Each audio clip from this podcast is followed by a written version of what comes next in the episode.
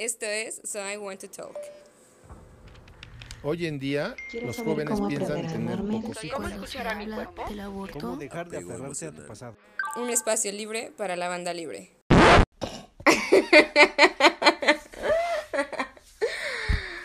Hola, hola, ¿cómo están? Espero que estén muy, muy bien. Pues nada, me doy cuenta que ya estamos a escasos días de iniciar el caótico 14 de febrero, que bueno, eh, muy a, a la manera del 2021 con todo esto de la pandemia va a ser súper diferente como casi todas las fechas que hemos estado viviendo últimamente. Yo la verdad recuerdo mucho que en años pasados, pues generalmente esto se celebra como en las escuelas de una manera como muy especial, ya saben, ¿no? Las cartitas que se mandaban entre grupos, eh, afuera de las escuelas los, los globeros y infinidad de personas vendiendo que chocolates, que el regalito y así. La verdad es que creo que voy a extrañar un poco toda esa, ay, no sabría ni cómo llamarlo, como que todo era muy empalagoso a ver qué tal nos va este 14 de febrero, ¿no? Y bueno, pues nada, la verdad es que hoy vengo bastante contenta, un tanto nerviosa por ver cómo nos va el día de hoy con esta invitada. Así es, tenemos a la primera invitada del año. Es una persona muy importante para mí, que de alguna manera muy chistosa. Tenemos una relación de toda la vida, pero como que íntimamente hemos empezado a llevarnos bien desde hace un par de años, ¿verdad? y lo minimizas. Ella siempre dice eso, pero... En realidad llevamos más tiempo, pero tú siempre dices, ay no, nada más dos años, cada año dices lo mismo. No, es que bueno, un par de años no es a fuerzas dos años, ¿sabes? O sea, es como un decir. Y pues este, nada, la verdad es que voy a, voy a introducirla de una vez. Se nota que se muere de ganas. se muere de ganas por empezar. Ella es nada más y nada menos que mi carnalita de sangre, así es, Alejandra Iturriaga. Muchísimas gracias por por fin abrirte un espacio para poder hablar con nosotros el día de hoy de este tema que la verdad es que nos gusta bastante chismear sobre relaciones aunque no siempre hablamos de relaciones que nosotras tengamos porque pues casi no hay, ¿verdad? Pero... Hola. de nada. Siempre es un placer tener esta chamaca, se los juro. Este es un tema que la verdad nos gusta mucho platicar. No tanto. Sí, bastantísimo. Mitoteamos mucho sobre esto porque siempre hablamos de otras parejas, ¿verdad? Sí.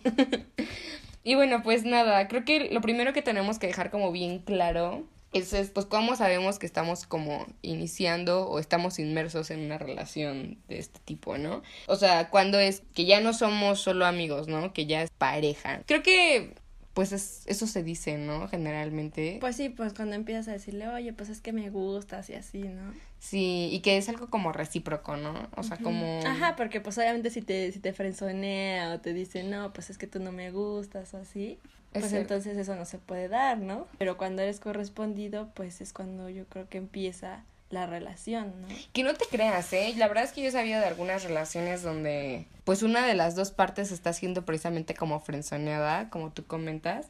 Y son tan insistentes que de alguna manera pues sí, este... Lo, logran su cometido. Sí, lo logran, lo logran, ¿sabes?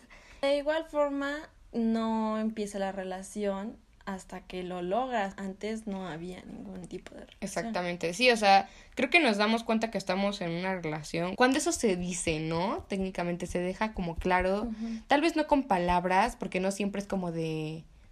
Oye, a partir de hoy ya tenemos una relación. exactamente, exactamente. Entonces, pues sí, hay algunas como puntos clave, ¿no? Que suceden dentro de ese cambio de amistad a ligue, que son muy notorios. Entonces, bueno, pues una vez que sabemos que ya no somos amigos, que ya estamos, pon tú en este proceso de ligue, ¿no? Ya somos algo más.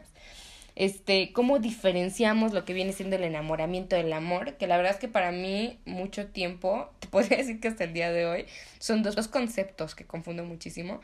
Híjole, ¿cómo empezar? ¿Qué es, ¿Qué es el enamoramiento, no?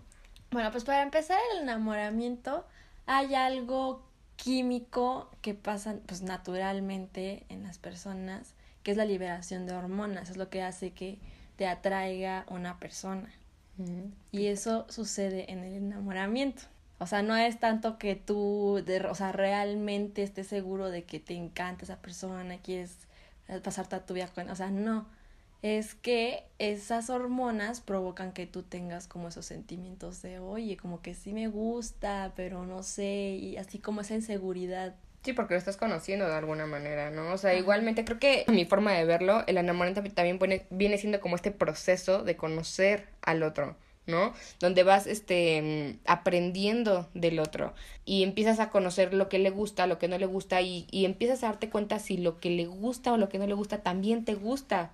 Y, y pasa mucho, o sea, típico que en el enamoramiento no dejas de pensar en, el otro, ¿no? Es como de... Sí. O sea, ya cuando ya estás seguro de que sí te gusta mucho y todo, ya es así como de, ay, ¿qué estará haciendo? Y... O lo ves en todos lados. Ajá, sí, o, o, pasa, o escuchas una canción y piensas en esa persona. Ajá, sí, sí, sí. Sí, sí, todo sí. es de color de rosa, ¿no? Y sí, todo te recuerda a esta persona y es perfecto, ¿no? Tienes razón. Creo que eso podría ser como el, enamoramiento, ¿no? ¿Y cómo podríamos definir lo que viene siendo el amor? Pues como tal no te puedo decir qué es el amor porque es Creo que es un concepto, muy, abstracto. Exacto. Pero lo que te puedo decir es que cuando nosotros ya sentimos amor por la otra persona, es cuando ya conocemos bien a la otra persona, ya sabemos todos los defectos que tiene, este, lo que te gusta, lo que no te gusta. Sí, creo que tiene mucho que ver con abrazar, ¿no? Esos defectos, abrazar eh, lo bueno y lo malo y aprender a vivir con él, aceptarlo. De alguna manera, pues lo hacemos nuestra manera, ¿no? Y, y el amor, pues precisamente es como el lo que ya conociste en la etapa del enamoramiento. En querer este como continuar con la relación pese lo que pese, trabajar en ella, ¿no? Claro, sí, tienes toda la razón. Me gusta cómo, cómo lo pusiste en esas palabras. Y bueno, eh, una vez que tenemos un poquito como en claro eh, estos pues sí, como conceptos, que claro, son, son conceptos muy, muy complejos, como comentábamos, o sea, la verdad es que no podríamos decir a ciencia cierta es esto, ¿no? Pero bueno, teniendo una idea como muy ahí embarrada, quisiera yo contarles un poco, yo tengo como una teoría sobre tres etapas de lo que es una relación. Donde, bueno, en la primera etapa mm, nos encontramos con que todo es perfecto y color rosa y todo es increíble, ¿no? Que generalmente es porque pues no conocemos del todo a la otra persona y lo que hacemos es mostrar como que esa parte de nosotros que es la mejor, ¿no? Como que sí. Sí, como que no se dé cuenta de que eres gruñón, te huelen las patas, cosas así. Sabemos vendernos, sabemos vendernos, sí, sí es cierto. Eh, después viene como que la etapa número dos, donde salen todos esos imperfectos que tú comentabas, ¿no? O sea, que, que no sé, no, no me baño todos los días. Sí, o sea, no lo puedes esconder por siempre. Exactamente, o sea, sale todo eso a la luz y, y bueno, por lo mismo empiezan, empiezan como a veces discusiones o peleas que generalmente no tienen sentido, ¿no? Y de aquí la tercera y última etapa, a mi modo de verlo, que viene siendo el aceptar todas estas imperfecciones que encontramos dentro de nuestra pareja y dentro de la relación misma. Y eh, pues decidimos hacia dónde va la relación como tal, ¿no? O sea, si esta llega a su fin o si decidimos como llevarla al siguiente nivel y la hacemos duradera y algo que en verdad valga la pena, ¿no? Yo tengo esta teoría por, lo, por mis experiencias propias y por experiencias que he visto en otras personas. O sea, siempre nos encontramos como que en estas situaciones donde, pues sí, generalmente pasa de esa forma, ¿no? Y, y de alguna manera creo que es muy importante, creo que es muy importante darnos cuenta en qué etapa nos encontramos en las relaciones en las que nos metemos.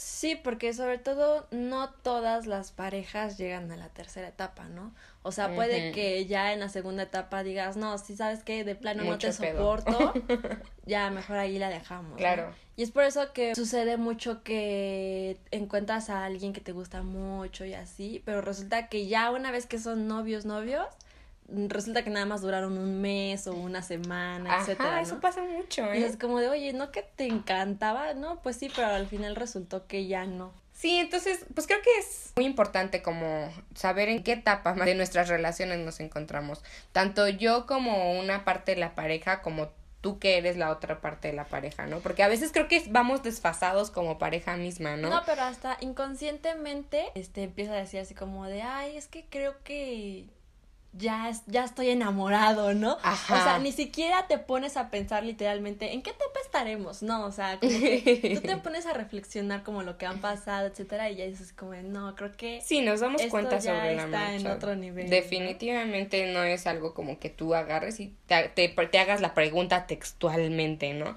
Sí, o sea, a lo que me refiero es que sí es importante identificar para saber si también es recíproco, ¿sabes? Porque igual ahí vamos, vamos a darnos cuenta si, si la relación va a llegar a esta última etapa, ¿no? Porque era lo que te comentaba hace un momento, este, no siempre vamos como a la par con nuestra pareja, ¿no? O sea, puede que yo siga en la etapa uno donde yo me siento que todo es perfecto y todavía no veo ninguna imperfección en ti, pero tal vez tú ya me viste esa imperfección de que yo soy muy melosa y, ay, quiero todo el tiempo abrazos y besos, ajá. Entonces, este, ya empieza esa etapa donde tú tal vez empiezas a discutir un poco porque, güey, eres muy encimosa, ¿no? para allá. sí, dame mi espacio, dame chance, ¿no? No me hables todo el tiempo, ¿no? Sí, exactamente. Entonces, ahí ya estamos como que en dos etapas diferentes y pues muy probablemente si no si no logramos llegar como a un acuerdo o establecemos un límite o que si no hay esa comunicación sí claro tenemos que hablarlo exactamente y, y si no lo hablamos simplemente qué pasa no llegamos a la etapa número tres donde vamos a definir si queremos seguir adelante simplemente vamos a abandonar no que es lo que termina sucediendo en muchas ocasiones creo que dentro de las mismas etapas de las relaciones nos encontramos con partes de la relación, que sonará como muy parecido, pero la verdad es diferente. Llegamos a la conclusión de que sí son dos cosas muy diferentes. Eh, creemos nosotras que existen cuatro pilares de en una relación, ¿no? Y por mencionarlos rápidamente, pues el, el, está el pilar del amor, el de la amistad, el pilar del sexo y el pilar de la proyección a futuro que bueno, si los queremos ver un poquito más a fondo, el amor pues viene viendo este sentimiento inexplicable que existe entre las dos personas, ¿no? Ajá, sí, obviamente debe ser mutuo, ¿no? O sea, eso que ni qué. Después está el pilar de la amistad, que es pues llevarte bien con tu pareja, que se caigan bien, que se diviertan juntos. Y que se tengan incluso la confianza de estar juntos a solas y no hacer nada, o poder llorar y darse el... Sí, tratarte como un amigo sin, sin prejuicios ni nada. Ándale, eso me gusta, eso me gusta, o sea, que, que tu pareja sea tu amigo es algo muy importante también, ¿no? Después tenemos otro pilar que la verdad es bastante importante porque yo me he dado cuenta que muchas relaciones fracasan a causa de que este pilar está como muy quebrantado, que es el pilar del sexo, el placer. Y bueno, pues quiero enfocarme un poquito más en, este pilar porque eh, esto requiere de muchísima comunicación. Si bien nosotros sabemos que a veces expresar lo que nosotros necesitamos es, es complicado, pues nuestras necesidades eh, como placenteras en este aspecto aún es creo yo un poco más complicado expresarlas porque a veces son temas tabús incluso dentro de las mismas parejas. Sí, puede que te dé pena. Sí. O que no te sientas incluso seguro de ti mismo, de que realmente quieras algo, ¿no? Sí, exactamente, o que te dé miedo, ¿no? Así como de ser juzgado por tu pareja, eso también debe pasar muchísimo. Ajá, como los, los clásicos fetiches, así como de, ay, no, qué pena, qué tal si a él no le gusta o a ella, ah, ¿no? sí, sí, sí, sí, sí, o que tu pareja tenga un fetiche y te lo pida, ¿no? Y que no sepas reaccionar a ello, ¿no? Creo que por ende la comunicación pues es clave para poder pues saber, ¿no? Como qué, qué va a pasar dentro de este pilar. Y hay, yo creo, tres, tres pasos que debemos seguir para poder lograr que este pilar sea em, sostenible, algo que, que de verdad sea confiable y que no se quebrante con facilidad y que nos ayude a continuar nuestra relación. Que bueno, primero sería identificar lo que nos gusta y lo que no nos gusta individualmente, ¿no? O sea, yo como pareja creo que me gusta que me toquen aquí, pero no me gusta que me toquen acá. Eh, y me gusta tal vez esta posición, pero esta no, ¿no? Por decir algo. Y es importante que, que se lo digas, ¿no? Porque qué tal que resulta que al final te va a tocar en donde no te gusta y etcétera. Creo que ese es el paso número dos, que también es muy, muy, muy importante. O sea, después de identificar lo que nos gusta y lo que no nos gusta, comunicarlo, ¿no? O sea, estuve pensándolo y lo que pasó el otro día... no me mm, gustó. Entonces, me gustaría que intentáramos mejor esto. Sí, no quedarse callado, porque qué tal que la próxima quiere volver a hacerlo y qué incómodo. ¿no? Exactamente. Ahora, y, te, imaginas tener una relación con alguien. lo vas a odiar. Exactamente. O sea, y, y, y ha de ser muy triste, ¿no? O sea, estar como en una relación con una persona a la que quieres mucho y te lo pasas increíble, pero a la hora de lo mero bueno, güey, que es así como de, ay, no, ¿te imaginas? O sea, como que la chispa ahí yo creo que se ha de perder y yo digo que es la, la, la, causa por la cual muchas relaciones fracasan. Y por último, pues eh, continuar con esta práctica de comunicarnos lo que nos gusta, lo que nos gusta e incluso aquí entra lo que queremos experimentar. ¿sabes? Como lo nuevo, así como de, ay, oye, el otro día me contaron de esto, o vi esto, escuché esto, ¿qué te parece lo Vamos a intentarlo. Y yo creo que eso incluso, esa última parte también podría entrar en otro de los pilares, bueno, en el último de los pilares, pero no el menos importante. Muy importante lo que dices, sí. Que es la proyección a futuro. Exactamente. ¿Hacia dónde vamos? O sea, de verdad me veo con esta persona el resto de mi vida, que camine el sendero al lado de mí. Eh, y, y creo que esa pregunta se contesta si nos damos cuenta que los otros tres pilares son pilares estables, ¿no? También eh, podríamos relacionarlo con, ok, sí, ya estoy de acuerdo en que sí quiero seguir con esta persona y todo, pero no se queda ahí, o sea, como que tienes que pensar qué vas a hacer o qué planes tienes con esa otra persona para que eso realmente funcione, porque no es como que nada más digas, ay, sí, yo sí quiero seguir contigo toda la vida y ya, ¿no? Pero no haces nada.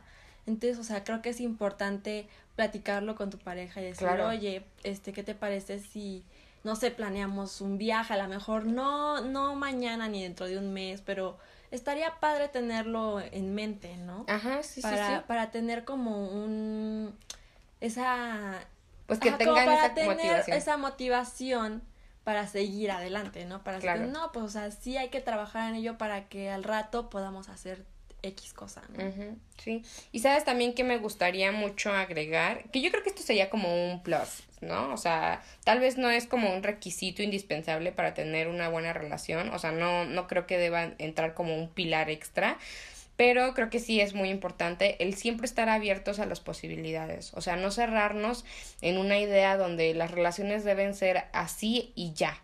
O sea, y que todo puede cambiar en cualquier momento y podemos estar abiertos a explorar cosas nuevas en cualquier ámbito. O sea, eso que comentas de, por ejemplo, eh, de mm, el viaje, ¿no? De vamos a pensar en, en un viaje o sea, ¿qué tal que yo soy una persona muy, muy sedentaria y digo, güey, a mí qué hueva los viajes, no me gusta viajar y, y tú eres una persona muy extrovertida que no te estás quieta, ¿no? Y quieres tal vez no salir del país, pero tal vez te gusta pueblear o, no sé, los museos, cosas así. Entonces, o sea, eso también te va a ayudar muchísimo a ver eh, a dónde va tu relación, ¿no? Es muy, muy importante, eh, pues, registrar de vez en cuando qué tan resistentes son los pilares de nuestras relaciones, ¿no? Porque igual con el tiempo creo que se pueden desgastar, eso es un, eso es un hecho, y se tienen que trabajar, yo creo que constantemente, más bien todos los días, por parte de ambos. Porque recordemos que una relación es de dos, en este caso. Y bueno, este,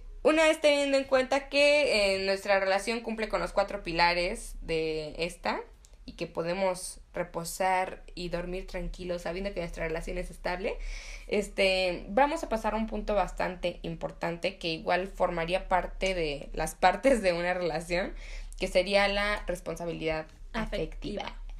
Y bueno, eh, ¿qué viene siendo la responsabilidad afectiva? No sabría darles como una definición tal cual, pero creo que más que nada es el hacernos cargo de nuestros sentimientos y emociones como individuales y eh, del cómo las... a los de la otra persona. Eso, eso también, como empatía, ser empáticos, pero sobre todo saber cómo comunicamos lo que sentimos. ¿no? Porque creo que es muy fácil malinterpretar eh, lo que comunicamos. O sea, como, como por ejemplo, o sea, no sé, yo tal vez soy muy celosa, ¿no? Y, y tal vez tú como mi pareja no me das razones o motivos para ser celosa. Pero sin embargo, yo soy una persona que siente muchos celos cuando veo que. Hay una chica bonita o algo así, ¿no? Exactamente, sí, o sea, que veo ahí un signo de alerta y me pongo así como super crazy, ¿no? Entonces, ¿qué es lo que tengo que hacer? número uno, trabajar en ese... En la seguridad en ti. Sí, sí, exactamente. trabajar en esa seguridad en mí eh, y en mis celos y pues sobre todo si me doy cuenta que tú no me estás dando motivos para tener celos, pues tengo que trabajarlo yo sola. Pero igual no está de más hacértelo saber para que tú me ayudes a trabajar en ello e incluso si está dentro de las posibilidades que me hagas más llevadera esa situación. Entonces, o sea, hay maneras de expresarte mis celos. Vamos a ser personas con poca responsabilidad afectiva, en este caso, donde yo tengo celos de ti, ¿no? Entonces yo llego y te digo, oye, eh, me, me, pone muy celosa que estés con ese güey, ¿no? O sea, no, no, no. No, o ni siquiera le dices que estás celosa, nada más, oye, ¿por qué estás con esa persona? Si llegas y haces un... Bloquéalo, no le hables, no me gusta. es un circo, haces un pinche circo y todo el mundo se entera y qué pena, ¿no? Ah, ¿sabes qué? Llego contigo, que soy una persona con responsabilidad afectiva, y te digo, oye, ¿sabes qué? Me he dado cuenta que, pues, cuando llega un güey que es más guapo o tiene las características de tu exnovio y así, pues, no sé, siento un poco de celos. O sea, la verdad es que no es tu culpa, creo que es mi inseguridad, pero pues no sé, solo quería decírtelo. Incluso yo creo que yo recibiendo ese mensaje, como la, la receptora, diría, ok, creo que podría presentarte a mi amigo para que veas pues que no es así. Claro, y ahí también entra la responsabilidad afectiva en cuanto al receptor de esa información, porque o sea, alguien con sin responsabilidad afectiva te puede decir, este, pero no tienes por qué, ¿no? O sea, yo no estoy haciendo nada, pues estás loco, ¿no? Y ya. Pero en cambio, alguien que con responsabilidad afectiva entendería la situación y diría, ah, bueno, ok, no te preocupes ya lo que tú dices, te, te, lo voy a presentar para que incluso te des cuenta de que él sabe que tú existes, ¿no? Ajá, sí. Y así tú eh, incluso posiblemente disminuyan tus celos, ¿no? Claro, sí, sí, sí, es, es, es una forma en la que podríamos aprender a trabajar en ellos, ¿no? Otra parte muy importante, que por cierto quiero aclarar algo antes de que se me vaya, creo yo que la responsabilidad afectiva aplica para absolutamente cualquier tipo de relación que tengamos. Les voy a decir por qué. Porque otro punto de la responsabilidad afectiva es el hacernos cargo de los vínculos que generamos con otras personas. Entonces, pues generalmente estamos creando lazos con otros, ¿no? Con los demás. Y esto significa, por ejemplo, por dar un ejemplo, cuando tenemos una relación abierta, ¿no? Que generalmente significa que no tenemos ningún tipo de compromisos. Lo que uno pensaría es, tú me sirves para lo que me sirves y de lo demás no es mi problema, ¿no? O sea, lo que pasa en tu vida no me importa. Si te sientes triste, ni me cuentes. Exactamente, si tienes un problema, no recurras a mí. Cuando, güey, no, o sea, la verdad es que estás formando un vínculo, a pesar de que tienen ese límite como de ¿Solo, esto? exactamente. Se está generando ese vínculo y debemos respetar los sentimientos del otro. Que puede pasar y que pasa en muchas ocasiones que en las relaciones abiertas uno termina enganchándose o enamorándose de alguna manera y el otro no y simplemente oye, quedamos que no y te votan horrible, ¿no? Bueno, tal vez yo no quiero y tú sí quieres, pero ser empático con el sentir de la otra persona con la que se formó ese lazo o ese vínculo de alguna manera y decirle, mira, tú y yo habíamos quedado en algo, lamento mucho que no sea recíproco el sentimiento, pero esto no se va a poder dar, ¿no? Ser claros. Exactamente, expresar con claridad lo que yo quiero, mis intenciones, mis deseos, no solamente hacia ti, sino hacia nuestra relación. Y bueno, que también nuestros límites sean claros, ¿no? Porque muchas veces también establecemos límites que son muy confusos. O sea, hay que saber dar también este, ese tipo de instrucciones para que no se, no se repitan o no se rebasen, ¿no? Como no guardarse las cosas, ¿no? Porque, por ejemplo, si tú de repente te enojas por algo o pensaste algo y no se lo comunicas a tu pareja, pues la otra persona va a pensar que tú estás como si, o sea, que la relación está bien, que todo está bien, va a seguir como si nada. Y tú estás que te lleva a la... No sé la fucking shit. Y o sea, entonces ahí es cuando ya no hay esa comunicación. Y eso es muy importante porque de alguna u otra forma ya no está funcionando bien la relación por una parte. A lo mejor el otro dice, ah, pues estamos bien, pero tú pues tú te sientes súper mal y no sabes cómo decírselo, ¿no? Entonces creo que es importante esa parte. También puede llevar a problemas a futuro, o sea, no solamente lo que estás sintiendo en ese momento. Sí, eso crece. crece y crece. Sí, y, la verdad si no se comunica de alguna u otra manera va a seguir creciendo hasta que explota, va a ser todo un caos, ¿no? Y bueno, pues de aquí otro punto muy importante, eh, pues lo que viene siendo este concepto como el amor romántico, ¿no? Donde la verdad tenemos como bien vendida esta idea, donde el amor debe ser de color rosa y este, casi casi ya saben, el, el hombre ideal, la chica perfecta y donde todos estamos buscando nuestra otra mitad que nos complemente perfect a la perfección. Sí, que todo es una maravilla, ¿no? Ajá, cuando la verdad pues ni tiene por qué ser así, ni es así en la vida real. O sea, tal vez en las series, en las películas, eso sea súper válido y lo vemos muy bonito, pero güey, o sea, aterrizando aquí en, en este plano terrenal, para nada, ¿no? O sea, no somos mitades, no complementamos como que al otro, simplemente nosotros estamos completos, ¿no? Y compartimos ciertas cosas, cariño. Exactamente. Y, y algo muy importante que el otro día estaba leyendo era precisamente eso, ¿no? Que la felicidad y el amor no llegan al lado de alguien, sino que vienen desde dentro de nosotros mismos. Y simplemente que no necesitamos de nadie más para ser felices y ser amados, Simplemente podemos compartir esa felicidad. Exactamente. O sea, quitarnos esa idea del amor romántico que nos vendían hace muchos años. Creo que es muy difícil desprendernos de este tipo de conceptos e ideas porque tal vez desde que somos chiquitas yo, por ejemplo, soñaba con el príncipe azul, ¿no? Sí, o, o, el clásico de, es que si tú no estás conmigo yo me muero, ¿no? Ándale. ya no, mi vida ya no tiene sentido. Es como, no, o sea. Eres el único, ¿no? Después de no hay nadie más o nada más. Pues no, o sea, la verdad es que eso también es una, es una super mentira, ¿no? Y bueno, eh, creo que aquí, hablando sobre este tipo de conceptos que debemos dejar ir, eh, las relaciones de estas épocas millennials para acá, ¿no? o sea, de estas generaciones donde están en una estamos en una competencia, pues sí es que sí estamos, güey. Estamos en una competencia constante sobre ver a quién le importa menos la relación o los sentimientos del otro de alguna manera, ¿no? Sí, es como, ah, pues si tú eres así, yo puedo ser peor, ¿no? Sí, o sea, los famosísimos fuck boys y las, fuck, girls. Ay, por Dios, ¿quién inventó estas payasadas, güey? O sea, y que, y que también... Y que además te sientes orgulloso de que te digan fuckboy o fuckgirl. Es como de, sí, a huevo, yo soy así. Es como de, güey, no. No, o sea, qué oso. Y, y que también estamos como que esperando un, una perfección que en realidad no existe, ¿no? O sea, estamos viviendo de puros estereotipos.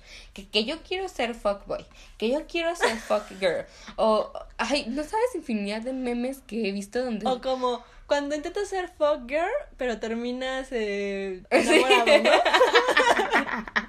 sí, sí, sí.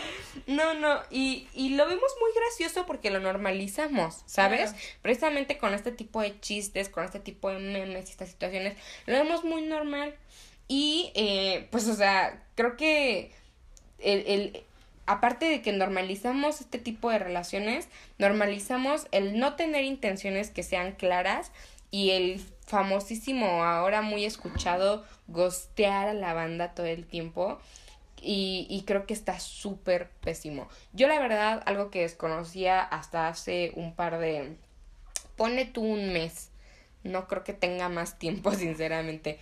Es este término del ghosting. Yo decía así como, ¿eso qué pedo? ¿no? O sea, lo escuchaba muchísimo. Estaba en un boom increíble. Lo está todavía. Y bueno, para aquellos que como yo desconocían que era el ghosting, el ghosting es, es como la famosísima ley, del hielo de, de, mis tiempos, pero es brutal, es brutal, güey, porque está... Te cortan de tajo, ni siquiera te dan explicaciones. Y, y viene súper fuerte con este boom digital, ¿sabes? O sea... Sí, sobre todo con esto de la pandemia y así. Se ha hecho muy fácil. con nadie. sí, sí, sí, sí. O sea, es muy sencillo ignorar un mensaje. Exacto, de eso se trata el ghosting. O sea, ya saben, ¿no? El término ghost viene del inglés fantasma, donde pues, o sea, ya saben que los fantasmas no se ven, aparentemente. Pero, este, pues se trata de eso, ¿no? Como hacer que esta persona no existe Entonces, de repente tú, estamos, tú y yo estamos hablando y nos estamos pasando bomba y de repente un día yo te dejo de contestar los mensajes. Y tú te quedas así como de, pero no entiendo, ¿qué hice o qué? Exactamente. Y hay dos partes de la moneda en el ghosting, ¿no? Que es el que está siendo ghosteado y el que está ghosteando de alguna manera, ¿no? Entonces, creo que hay que trabajar muchísimo esta parte de la de la seguridad por ambas partes, porque uno es exceso de y el otro es falta de a causa de.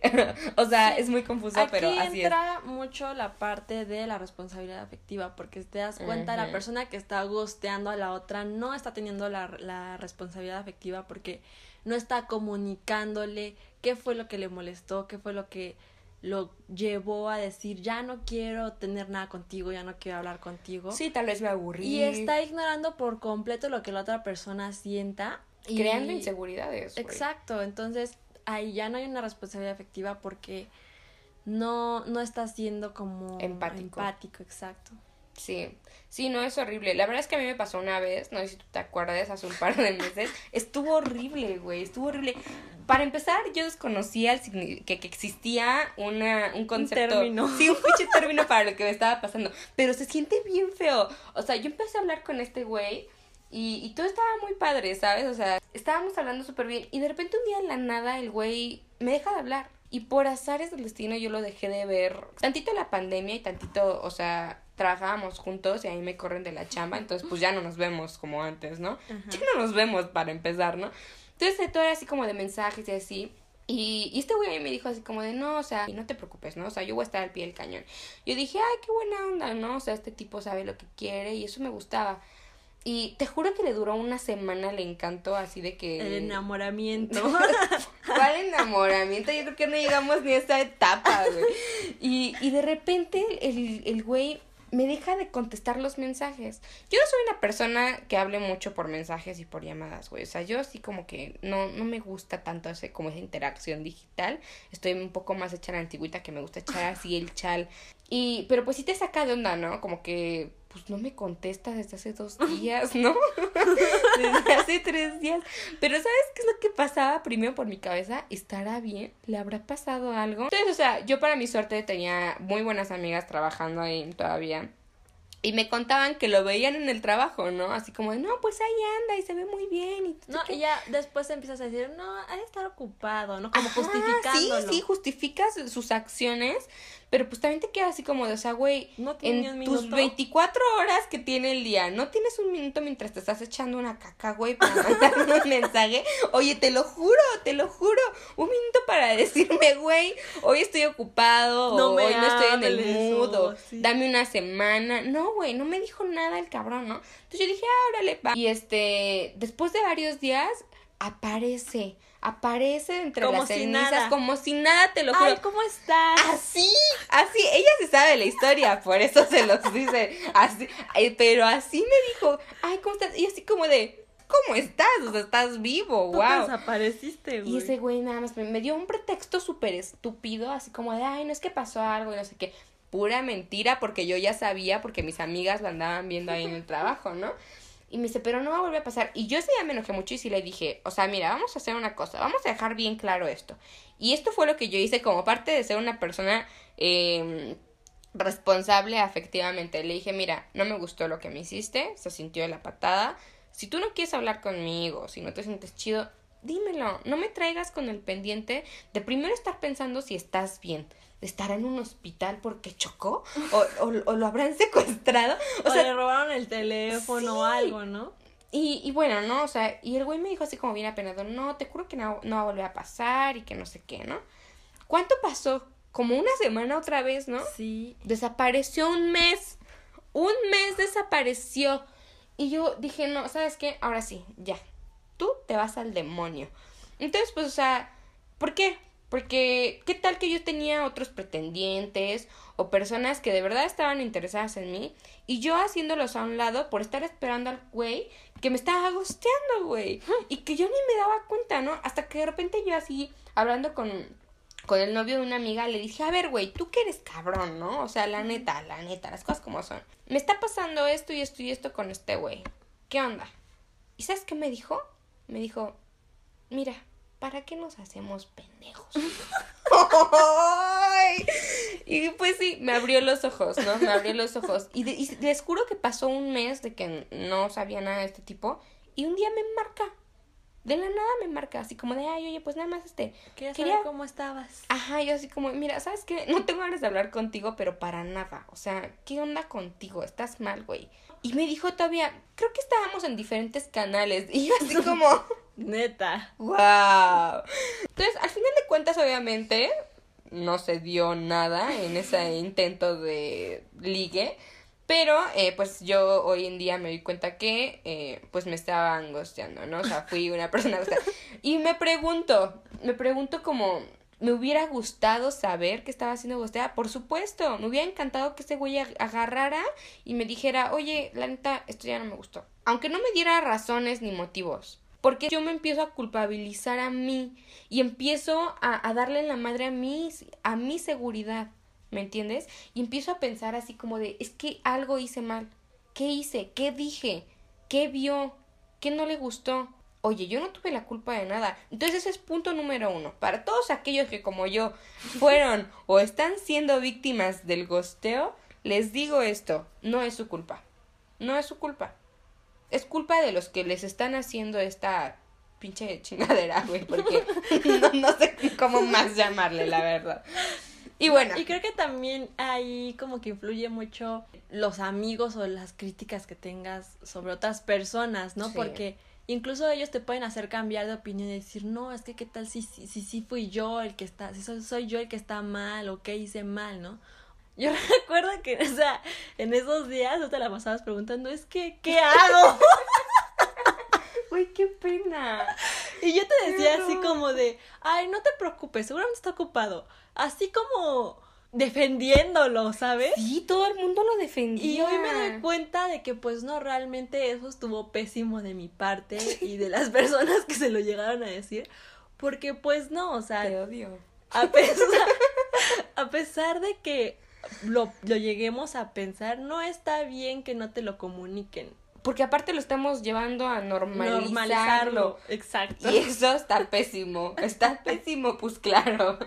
Pero bueno, una vez que ya tenemos como claras algunas, algunas de las partes de estas relaciones, de lo que nos deberíamos y lo que no deberíamos hacer, vamos a hablar un poquito sobre lo que son los tipos de relaciones de pareja a los que nos vamos a ver enfrentados en algún momento de nuestras vidas, ¿no? Este, bueno, el más común que ya lo conocemos, que son las relaciones, pues, que comúnmente tenemos muy normales, aparentemente, porque existen relaciones a distancia, existen relaciones tóxicas, relaciones abiertas. Entonces vamos a hablar un poquito sobre estas, ¿no? ¿Qué onda con las relaciones a distancia? Yo creo que hoy en día las relaciones a distancia son una cosa completamente diferente a lo que conocíamos hace un año. ¿O dos? Hoy. sí, ¿verdad? Ya casi dos años. ¿Por qué? Por el COVID, por la dichosa pandemia. Porque antes, pues te entendió que una relación a distancia era como yo vivo en México y mi pareja está en otro estado o en otro Europa, ¿no? Exactamente. O, o incluso llevar una, una relación normal, por así llamarle, a una relación presencial, que una de las dos partes se muda a otro lugar, ¿no? Entonces llevamos nuestra relación a una relación a distancia. Pero ahora con esto de la pandemia, donde se supone que no deberíamos salir, donde se supone que no deberíamos vernos, y digo se supone porque la verdad es que, seamos honestos, yo creo que nadie ha respetado eso al 100% al menos, entonces, pues estamos llevando nuestras relaciones a distancia y un poco digitales. Exacto. Sí, a pesar de que están en el mismo... En, la misma ciudad. Ajá.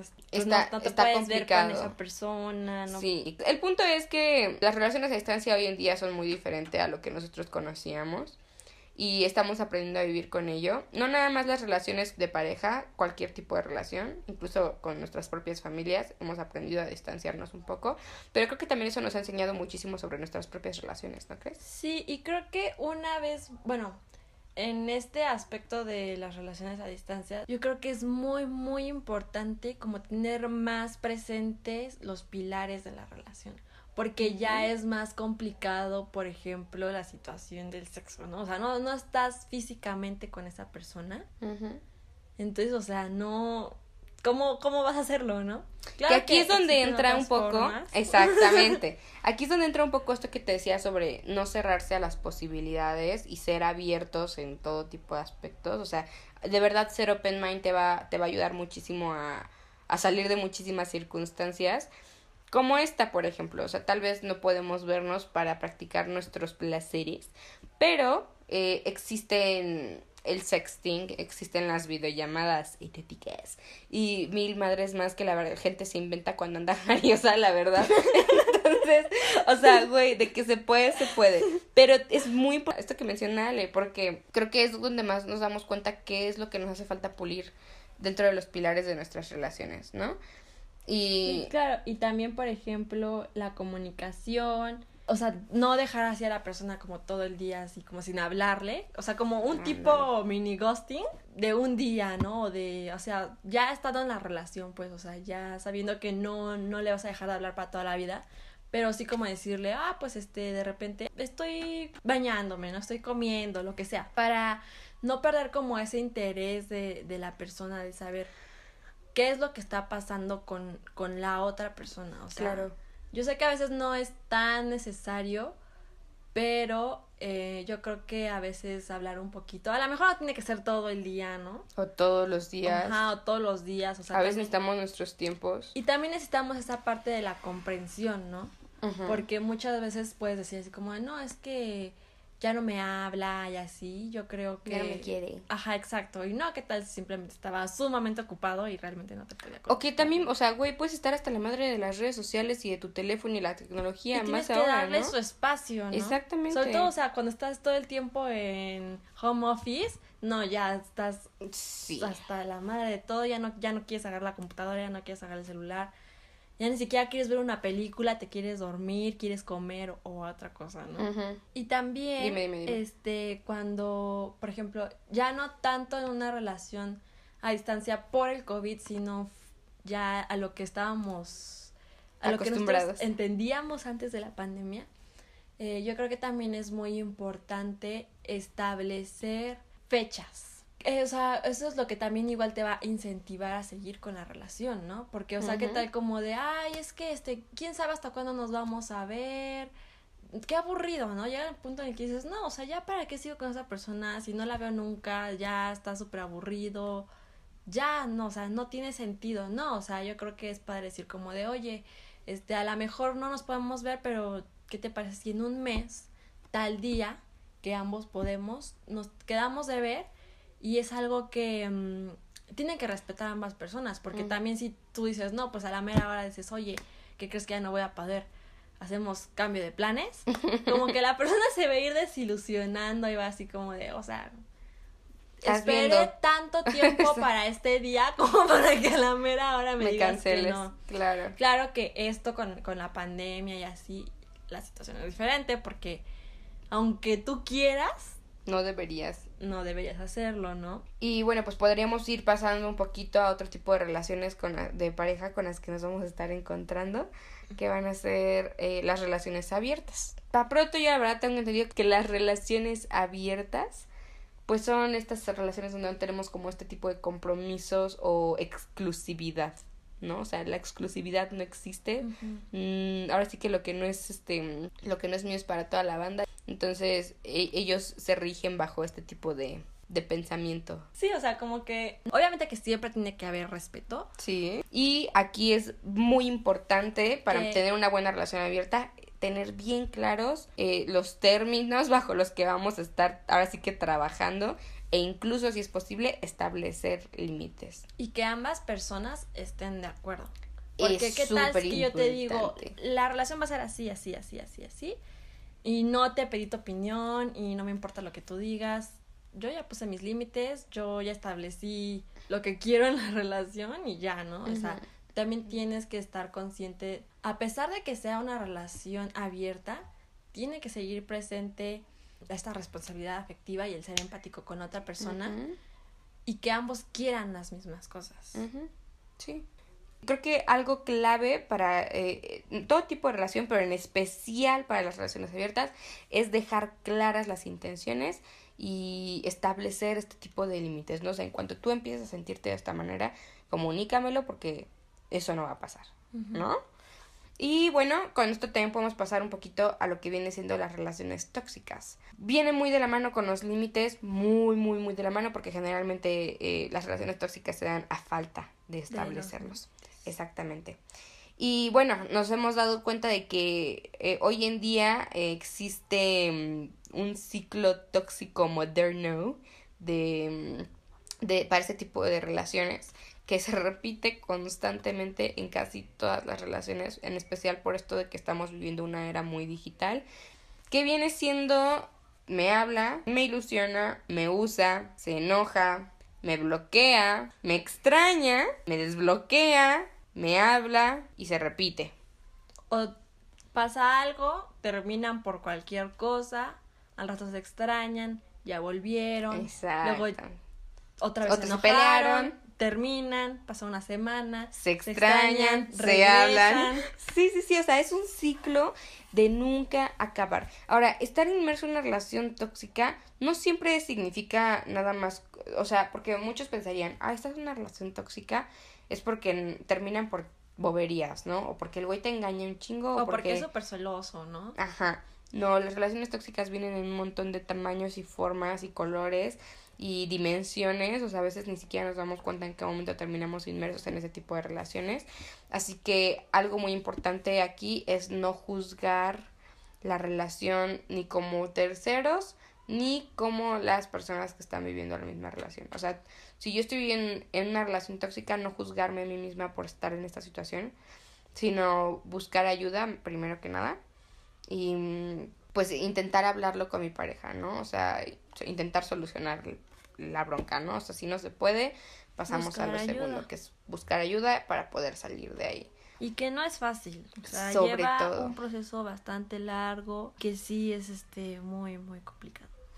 Exactamente. Y bueno, hay un último tipo de relaciones de las que nos gustaría hablar el día de hoy, que creo que todos vamos a vivir igual en algún momento de nuestras vidas, y que son las relaciones, las ex relaciones o las relaciones con, nuestro ex. o sea, ¿se puede ser amigo de tu ex? Like, neta, ¿puedo? Yo creo que sí y no. O sea, no porque cuando la ruptura es reciente, aún existen muchísimos sentimientos por parte de ambas personas. O sea, ya sea que todavía te guste, no estabas de acuerdo, no querías terminar, pero pues simplemente la relación ya no iba a funcionar.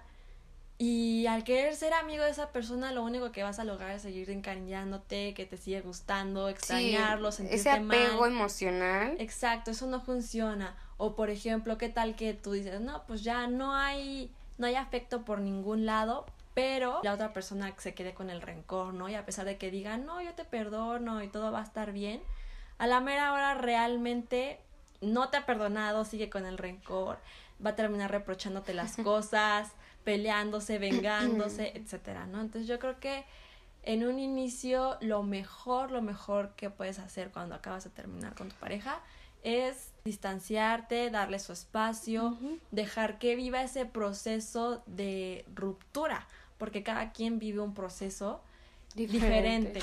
Entonces no puedes estar ahí pegado a él o ella obligándolo prácticamente a que lo haga igual que tú, o sea, porque eso no se puede. Y en cambio ya cuando al paso del tiempo, cuando ya pasen unos dos años, un año, no sé, dependiendo a cada quien nuevamente, quizá te vuelvas a encontrar con tu ex y, ay, hola, ¿cómo estás? Y ya todo se haya superado. ya, ahora sí que lo pasado, pasado. Lo pasado, pasado. Y te das cuenta de que realmente es una persona que te cae bien, es alguien con el que puedes compartir ciertas cosas y no hay necesidad de recaer en esa relación que tuvieron antes. O incluso hasta que regresen, ¿no? Porque puede ser de que ya pasó el tiempo y digas, no, pues ya este... No era nuestro momento, pero... Pero... Ahora sí a brillar. puede ser, ¿no?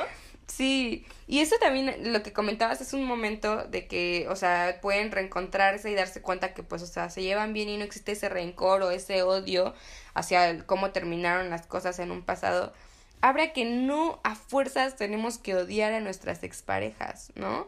O sea, porque está el típico así como de, ay, güey, odio a mi ex. O sea, no, no tiene por qué ser así. Yo creo que al principio es muy normal que, que alguna de las dos partes o las dos partes sientan este odio y no quiero volver a saber de ti y, y me cagaste la vida, pero no tiene por qué ser así. O sea, al final de cuentas a lo largo de nuestro duelo de ruptura vamos a aprender a desechar ese odio, ¿no? Y aprender precisamente de esa ruptura, porque también de nuestras exparejas aprendemos cosas y no nada más de la relación en sí, porque de la relación aprendemos lo que buscamos, lo que no queremos en una persona, lo que sí queremos en una persona, lo que no nos gusta en una relación. Hasta nos conocemos a nosotros mismos. Entonces, eh, pues sí, aprendemos no nada más de nuestra relación en sí, sino que aprendemos de la ruptura. Quiero volver a sentirme de esta forma o pude haber pasado este esta ruptura de una mejor manera, se pudo evitar, no se pudo evitar. O sea, aprendemos absolutamente toda esta parte de terminar con nuestras parejas, ¿no? Y yo creo que un punto clave para estar como en paz con nosotros mismos después de haber terminado con alguien es como ser siempre agradecidos con la relación, no tanto con la persona, sino con la relación. Como por ejemplo, aquí entra lo que tú dices de aprender de todo lo que sucedió, ¿no? Como, no, pues este, yo estoy agradecido a que hayamos tenido este problema. ¿Por qué? Porque gracias a eso yo aprendí a ser mejor, ¿no? A, a entender al otro, etcétera. Yo creo que eso es muy importante, sentirte agradecido con eso para estar como en paz contigo mismo, ¿sabes? Sí, no, definitivamente. No, o sea, como liberar ese odio, así como de, ay, no, me gusta esa palabra. ¿por qué este, estar atado a, a lo que pasó? No, ahora sí que todo pasa por algo, ¿no? Y dejar ir, güey. Dejar ir también es bien importante. O sea, eso que comentas. Me gustó mucho esa palabra que utilizaste, liberarte de, de eso que sucedió. Aparte de que es precisamente eso lo que te da ese sentimiento de liberación, de, de conocer a, a, tu yo libre, a tu yo sola, es padrísimo también, ¿no? Y también vas a descubrir muchas cosas que no conocías porque estuviste inmersa en una relación por tanto tiempo donde no nada más eras tú, donde eras dos. Entonces, bueno, la verdad es que yo creo que me quedo con una bonita reflexión sobre que sea lo, la que sea el tipo de relación que estemos teniendo, la etapa en la que sea que nos encontremos y aunque tengamos que seguir puliendo los pilares de nuestras relaciones, recordar que pues las personas correctas siempre nos van a hacer sentirnos enamorados con nosotros mismos también porque creo que no nada más se trata de, de, de tener ese amor respeto y cariño eh, hacia hacia tu pareja sino tenértelo hacia, hacia ti mismo y, y creo que esta también podría hacerse como una pregunta de alguna manera porque a veces nos preguntamos cuando terminamos una relación ¿hice bien en terminar con esta relación? O sea, ¿qué tal que no tuve que haber terminado con mi relación, no? ¿Qué tal que, que mi lugar debería seguir siendo ahí? Cuando tengas este tipo de preguntas, simplemente cuestionate. ¿Estar con esta persona me hacía sentirme amada a mí misma por mí? Y si tu respuesta es no, entonces haber terminado esa relación fue lo mejor que te pudo haber pasado. O de lo contrario, deberías terminarla. Exactamente. También eh, quiero agregar que también existe la otra parte de las personas que no tienen una relación como tal, pero dicen, ay, es que ¿por qué a mí no me llega el amor? y etcétera, ¿no? Yo creo que al final el universo es muy grande y siempre te va a poner a las personas indicadas en el momento indicado. Y tengas o no tengas pareja, yo creo que es muy importante saber de estos temas porque en algún futuro, en algún momento, créeme, tenlo por seguro que todo esto te va a funcionar. Y bueno, ya saben, o sea, si ustedes consideran que conocen a alguien a quien esta información le haga falta, por favor no duden en mandarles el episodio del día de hoy. Eh, yo una vez más quiero agradecerle a Ale por haber estado el día de hoy con nosotros. Yo la verdad quiero compartir que ella estaba un poco nerviosa e indecisa de participar, eh, no nada más el día de hoy, sino del todo en el podcast. Y después de rogarle muchísimo, eh, ella accedió porque, o sea, y yo me la pasé muy padre. Creo que salió mejor de lo que ambas esperábamos. Y, y de verdad, trabajen mucho en sus relaciones, no las descuiden, disfruten muchísimo, eh, como sea que puedan hacerlo este 14 de febrero, dense mucho amor, no nada más a sus parejas, sino también a, sus familias, a sus amigos y a ustedes mismos sobre todo, que son la parte más importante de sus vidas. Y algo que yo siempre digo es, eh, tu mejor amigo siempre debe ser tú mismo. Qué bella, güey. Oh, voy a llorar. Pero bueno, muchísimas gracias por estar aquí un viernes más en So I Want to Talk. Recuerden, siempre son bienvenidos sus comentarios. Cualquier tema al que quieran hablar, háganmelo saber. Estamos en todas las redes sociales como arroba so I want to talk y en Instagram como arroba so I want to talk. Nos vemos el próximo viernes con un poquito más de mm, saborcito para alegrar el fin de semana. Así que cuídense mucho. Ciao. Bye.